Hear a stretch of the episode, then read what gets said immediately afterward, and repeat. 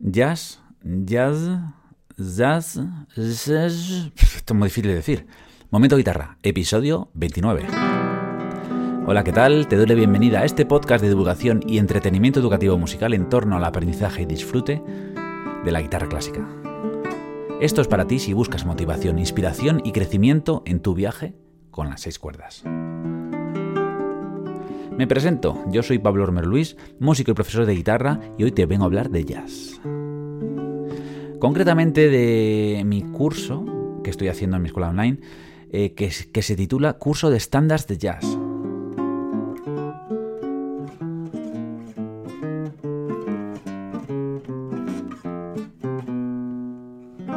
¿Vale? Digo, voy a tocar algo para que simule un poco el jazz, pero me he liado bastante. Eh, eso es lo que vamos a ver hoy. Te voy a contar un poquito de qué va este curso y a comentarte de qué va, te voy a hablar de conceptos interesantes que te, viene muy bien saber. Eh, estés o no estés en mi escuela online, hagas o no hagas el curso. Pero quizás si estás en mi escuela online, después de escuchar esto, te pica un poco la curiosidad. Y bueno, ya sé que es un curso que he puesto en un nivel difícil, pero parto de algo asequible y poco a poco voy subiendo de nivel. Si quieres ver el color de la sudadera que tengo, me puedes ver en YouTube, pero si me quieres escuchar simplemente, que es muy interesante, puedes verme en cualquiera de las plataformas de podcast. Ahora, si te interesa este tema, afina, que empezamos.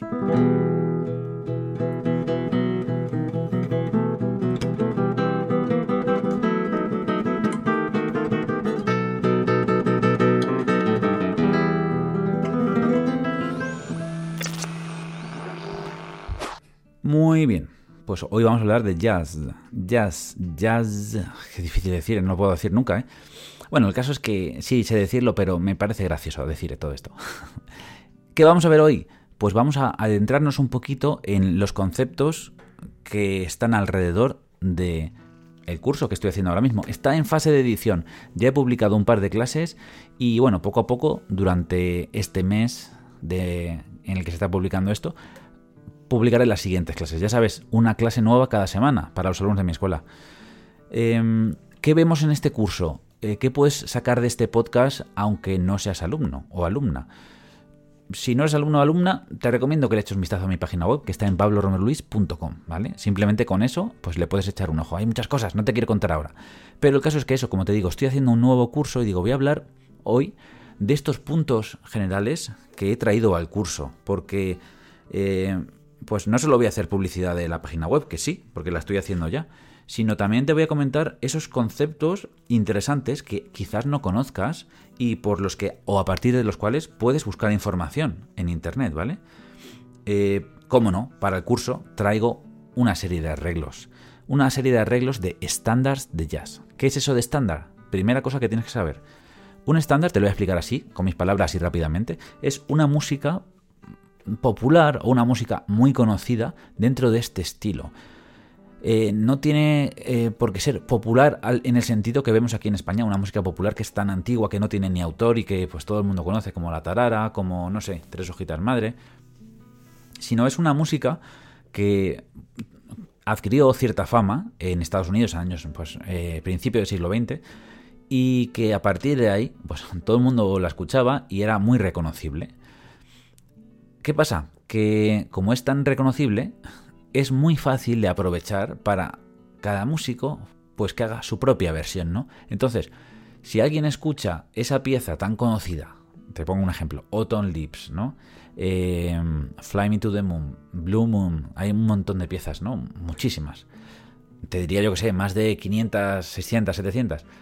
Si alguien escucha una versión de esa pieza, va a, hacer, va a reconocer rápidamente pues todas esas variaciones que está aportando el intérprete. ¿no? Por eso es muy interesante en jazz tocar una pieza que la gente conozca. Y eso también es súper interesante en el sentido de que una persona que empieza a aprender jazz está tocando, por ejemplo, Autumn Lips y puede tocarla junto a un gran maestro que lleva años y años tocando la misma pieza, porque nunca la va a tocar igual, siempre le va a aportar un montón de cosas. ¿Vale? Y claro, no te, no te enseño todo esto en mi curso. Hablo mucho del curso porque este podcast sé que lo escuchan muchos alumnos y alumnas de mi escuela online y también así les pica la curiosidad a echar un ojo a esas primeras clases. Para la primera clase, cómo no, traigo un arreglo de Autumn Leaves que es una pieza que me han pedido durante mucho tiempo, pero claro, es un arreglo adaptado a este curso. Y en este curso voy poniendo una capa sobre otra, ¿no? Voy empezando, eh, empiezo contando qué es un lead sheet, que ahora te lo comento un poquito, ¿vale? Eh, cómo hay una melodía, cómo hay unos acordes, cómo con solo eso ya podemos hacer muchas cosas. Y luego también cómo podemos eh, rellenar con el groove que tiene cada pieza, ¿no? Cada estilo. Podemos también rellenar con fills, ¿no? Con melodías. Podemos hacer luego una mezcla de cosas. Podemos poner un bajo que, que haga que la pieza ande, ¿no? Vamos a decirlo así. Y podemos poner un montón de material en un arreglo y al final pues quedan cosas muy chulas, como ya sabes, ¿no? Como cualquier arreglo que hayas visto de, eh, en YouTube de una pieza de jazz para guitarra sola, al final tiene todo esto. ¿Por qué? Porque los guitarristas al final intentamos eh, lucirnos un poco cuando hacemos un arreglo. En este curso no es mm, el objetivo lucirse, sino el objetivo es ir aprendiendo a discernir, a identificar todas estas partes ¿no? que tiene o que puede tener un arreglo de jazz para así interpretarlo mejor, para así disfrutarlo más. Y también para disfrutar más en la escucha, no solo al tocarlo. De hecho, hay una clase dedicada a la escucha. Otra de las clases que me parece muy interesantes es eh, una en la que hablo de la historia de, estos estándares de jazz. Y mira que a mí el tema de, histórico, pues no sé, siempre me ha tirado un poco para atrás. Quizás he tenido malos profesores de historia, no me han hecho amar nunca esa asignatura. Pero bueno, yo lo cuento con mis palabras y también te cuento las partes más interesantes. Dentro de esa clase eh, está el concepto explicado de lead sheet. Y esto significa, eh, vamos a decirlo así, una hoja o una partitura que tiene eh, la guía. Es que no sé cómo traducirlo bien. Pero el caso es que es una partitura que tiene el resumen de una pieza. ¿No? ¿Y de qué pieza? Pues de uno de estos estándares, ¿no? Hay muchos estándares, como te he dicho, y en el curso hago cuatro, hago cuatro arreglos distintos. Que recuerda ahora Autumn Leaves, Summertime, eh, Black Orpheus, la de Mañana de Carnaval, que es, aunque puede pensarse que está fuera del jazz porque es bossa nova, yo la he querido incluir. Y luego también un arreglo ya esté muy difícil de Fly Me to the Moon, ¿vale? ¿Por qué te cuento todo esto? Pues porque es muy interesante que conozcas que hay todo un mundo dentro de lo que llamamos estándares de jazz. Y mira, voy a ir buscando aquí mis notas para contarte un poco qué más cosas he puesto. ¿Por qué? Porque todas estas cosas son los, los puntos importantes que yo me pondría a buscar, a investigar, si quisiera adentrarme dentro de esto, de los mundos del jazz. Si eres guitarrista de jazz, no tengo que decirte nada, pero si eres guitarrista clásico, eres guitarrista flamenco, nunca has explorado eh, dentro de los mundos del jazz, quizás te llame la atención cuando escuchas tocar a alguien jazz, ¿no? Sobre todo, a mí me llamaba mucho la atención cuando era pequeño, eh, que se pusieran a tocar personas que no se conocían de nada, sin haber estudiado nunca antes, y eso sonaba increíblemente bien, ¿no? Jazz tiene esto de, de bueno, de buenísimo. Y es que lo que estudias, pues para una pieza, te vale para todas las demás piezas que toques en toda tu vida. En clásico esto no pasa, en clásico tú te estudias una pieza y bueno, vale, te vale para la siguiente el conocimiento y la técnica que has adquirido, pero lo que, lo que te vale para esa pieza es solo para esa pieza. Cuando te coges una nueva hay que empezar casi de cero, ¿no? Pues en jazz es completamente distinto. En jazz eliges qué quieres hacer en cada compás. Pero bueno, no me voy a meter ahí porque realmente tampoco me meto ahí dentro del curso. Es un curso pues de introducción a estos estándares de jazz, más concretamente a los arreglos. ¿Qué más he tratado en el curso? Acordes y ritmos. Esto es un apartado súper importante. No puedes tocar un estándar de jazz, un arreglo, sin conocer de qué va el estilo, sin conocer cómo se hace el acompañamiento de esa pieza que estás tocando. Por ejemplo, Black Orpheus. No puedes tocar la pieza, bueno, por poder puedes, pero quiero decir que es un nivel más el tocarla conociendo todo eso que, está dentro, ¿no? Eh, todo ese groove interno, ese soniquete, como quieras llamarlo, ¿vale? Luego también, como te he dicho, hablo de historia, hablo de cómo improvisar rellenando la melodía, porque bueno, el curso yo lo trato para guitarra sola, pero la parte de acordes, la parte de melodía, la parte de feels, puedes hacerlo con más gente. Yo he hecho los arreglos pensando en que si tú, te lo aprendes, puedes tocarlo con alguien que sepa leer acordes y queda bien. Puedes tocarlo con una tercera persona que quieras rellenar esos huecos y va a quedar mejor todavía. Incluso puedes tocarlo eh, con más personas, con más instrumentos, ¿no? Esto también es lo, lo bueno y lo divertido que tiene este estilo. Y yo creo que se puede abordar bien desde la guitarra clásica, con unas indicaciones, claro, no, no simplemente cogiendo una partitura y tocándola. Hay muchos problemas que surgen cuando un guitarrista clásico, vamos a decir yo, eh, coge una partitura de jazz, vamos a decir yo hace 20 años, no, 20 años, no sé, hace 15 años a lo mejor, eh, y se pone a tocarla. Pues el primer factor es que no la toca bien. ¿Por qué? Por el ritmo, por el tempo, porque eh, la tradición rítmica de jazz es muy distinta a la clásica, pero súper distinta. A veces casi es difícil juntar un músico de jazz y un músico clásico porque tienen esa tradición rítmica tan diferente. Y bueno, esto se soluciona bastante escuchando. Por eso tengo otra clase dedicada a la escucha. Y habiéndote dicho qué son los estándares de jazz, qué son los lead sheets, en el curso también explico cómo se crean ¿no? los lead sheets y para qué valen. Y también habiéndote contado la importancia de la escucha y de otras cosas, yo creo que te haces una idea de lo que puede ir el curso y una idea de lo que tú puedes investigar si te interesa este tema. ¿Qué hacemos ahora? Pues mira, vamos a hablar, te voy a hablar del tutorreto que tengo esta semana en mi escuela online también.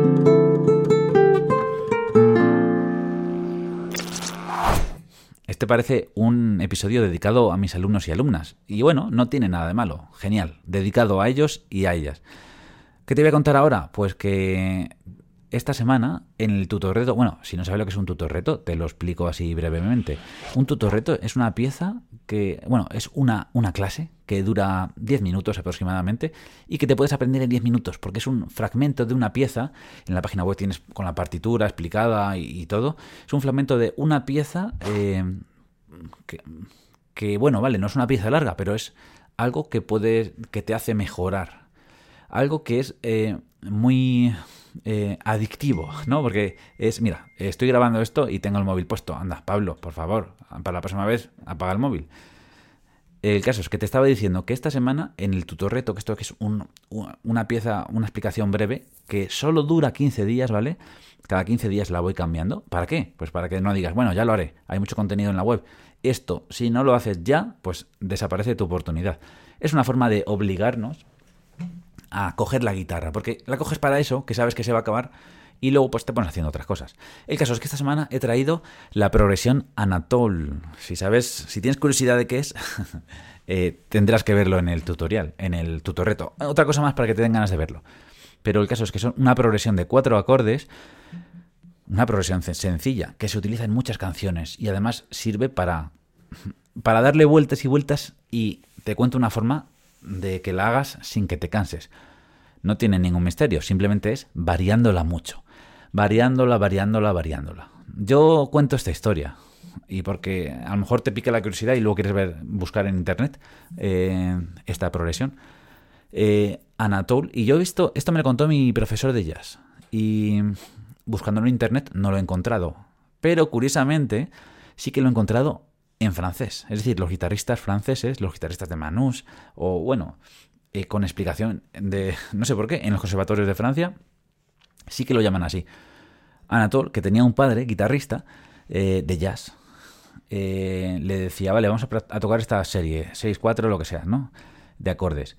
Pero te prohíbo que repitas dos veces seguidas lo mismo. Es decir, en esos cuatro acordes, cada repetición tiene que cambiar algo, alguno de los acordes. Y bueno, puede ser eh, la inversión, puede ser que le añades una nota de color, puede ser eh, la posición dentro de la guitarra, pueden ser un montón de cosas, se pueden cambiar un montón de cosas, pero esa obligación a que no pueda haber dos veces lo mismo, no sé qué haría. El padre al hijo si repitiera. Eh, creo en Anatol e-, esa constante riqueza de acompañamientos, ¿no?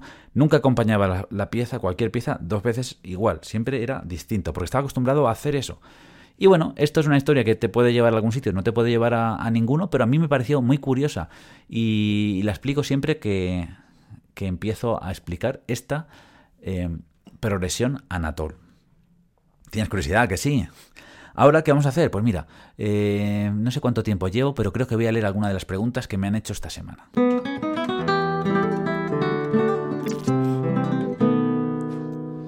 Muy bien, pues la primera pregunta que tengo aquí, no la he puesto para ponerla aquí en la pantalla, pero bueno, si me estás oyendo en iTunes, te da igual, es de PowerB16, ¿vale? Y me dice, hola maestro, gracias por estos tutoriales. Me gustaría que me contestara esta pregunta. Hay personas que tocan este estudio con solo las yemas de los dedos. Y hay personas que hacen trémolo a dos dedos. Gracias de nuevo. Eh, fueron dos preguntas al final. Eso es, dos preguntas. Y estaría bien, Pablo, que te hubieras puesto de qué pieza estaba hablando. Pero bueno, como es una pieza de trémolo, puede ser una de las piezas que tengo de trémolo explicadas en internet, como Recuerdos del Lambra, Trémolo Tristón, o bueno, algunas de ellas. Y habla sobre eso de trémolo a tres dedos o trémolo a dos dedos. Aunque en la pregunta ha mezclado eso de las yemas. Así que yo voy a responder un poquito eh, estas preguntas que me hacen mucho. Estamos hablando de trémolo, ¿vale? Y el trémolo tiene, por tradición, una forma de hacerse. Y la tradición dice que es tocando el pulgar, una de las notas graves, y luego en, por ejemplo, la cuerda 1, este orden de dedos, de dedos, anular, medio e índice. Eso es lo que dice la tradición, ¿vale? Pulgar, anular, medio e índice. No hay otra. La tradición dice eso. En los conservatorios se utiliza eso. Hay gente que solo usa eso y dice que no se puede usar otra cosa porque estás loco si no eso no es trémolo. Pero la realidad es que, sabiendo la tradición, pues podemos hacer lo que nos dé la gana. Por ejemplo, a mí se me ocurre siempre, me viene el ejemplo de Ana Vidovic, que, toca trémolo con solo dos dedos. Yo lo he probado y me parece eh, fantástico. Es incluso mejor para mí. Eh, ¿Qué pasa? Que yo siempre digo, no tenemos nadie los tres dedos, pulgar, digo, índice y medio y anular, con el mismo tamaño. Bueno, a lo mejor hay alguien que sí. Pero el caso es que cada uno tenemos un tamaño de dedos y tenemos que adaptarnos a nuestras condiciones físicas, sean como sean nuestros dedos. Entonces, por eso no puede haber reglas absolutas en este instrumento, aunque hay mucha gente que, que insiste, ¿no? Pero bueno, eso es caso aparte. Yo lo que digo es que la, academia, la tradición, dice que es ese orden, pulgar, anular, medio, índice, pero perfectamente se pueden tocar pulgar, índice, anular, índice, pulgar, índice, medio, índice, pulgar, índice, medio, anular, ¿vale? Cualquiera de las fórmulas que se te ocurran. Esa es la realidad. Eh, yo te diría, a mí me, se me da bien o me gusta anular medio índice y se me da bien índice, anular, índice. Luego a veces, cuando estoy cansado, pues cambio a dos cuando llevo mucho tiempo con tres, o cuando ese día no, no doy pie con bola, pues digo, bueno, pues lo voy a hacer con dos. Voy probando. Tampoco tengo que decir, vale, pues a mí yo lo hago así y mis alumnos lo hacen así. Es que lo digo así porque algunos profesores dicen eso. No con esa voz, pero bueno, eso es lo que me imagino yo. Y luego la otra cosa que me dicen mucho es eso de las yemas de los dedos o las uñas, ¿no? Trémolo uñas, trémolo no uñas. Tengo una clase que hablo sobre, sobre uñas, pero incluso a lo mejor hay que hablar en un podcast sobre esto. Y la respuesta es parecida. Lo que a ti te venga bien. Para mí es más fácil con uñas, a mí me gusta más el sonido de uñas y con uñas me siento más ágil, ¿vale? Pero eh, cuando he oído trémolo sin uñas, alguien que toca sin uñas, me, me, ha parecido genial. Es que tiene un sonido especial el toque sin uña. Así que no es que sea más fácil o más difícil, sino más fácil o más difícil según para quién. Entonces, lo que tienes que hacer es investigar probar, atreverte a cambiar cosas y a explorar, ¿vale? Y está muy bien que preguntes, que me preguntes a mí o que preguntes a cualquiera. Bueno, pues yo creo que voy a dejar aquí el podcast de hoy, que me ha gustado mucho, eh, porque bueno, he hablado de algo que me apasiona, que es eh, lo, lo, que estoy haciendo, ¿no? El contenido que estoy creando de mi curso de estándares de jazz que es que le cojo tanto cariño a los cursos, eh, cuando luego un alumno me pregunta por un curso que he hecho hace un año, hace dos años, Pablo, pero si habías quitado el sonido, ¿por qué? ¿Qué pasa? Otra vez me han llamado. Pero bueno, lo que estaba diciendo, fíjate, estoy haciendo este podcast sin parar nada, pero bueno, esta es la realidad. Lo que decía es que me apasiona tanto los cursos que, que no sé, me meto tan dentro que luego... Mm, eh, me quedo con ganas de hablar más todavía, pero bueno, hay que delimitarlos y decir, vale, hasta aquí. Cuando un alumno me, escribe, que es lo que te iba a decir, eh, preguntándome una duda sobre un curso que eso hace tiempo, le, le, veo otra vez y me quedo viendo la clase entera a veces, de lo, no sé, de lo que me gusta el verlo. Digo, ¿cuánto cariño le eché a eso? El caso es que, como ya estamos acabando, me toca decirte, pues esto que digo siempre, que me gusta tanto repetir, y es, toca mucho y equivócate. Sigue tocando y comete errores. Continúa y empieza de cero si es necesario, porque lo importante, lo bonito, es el camino que recorres.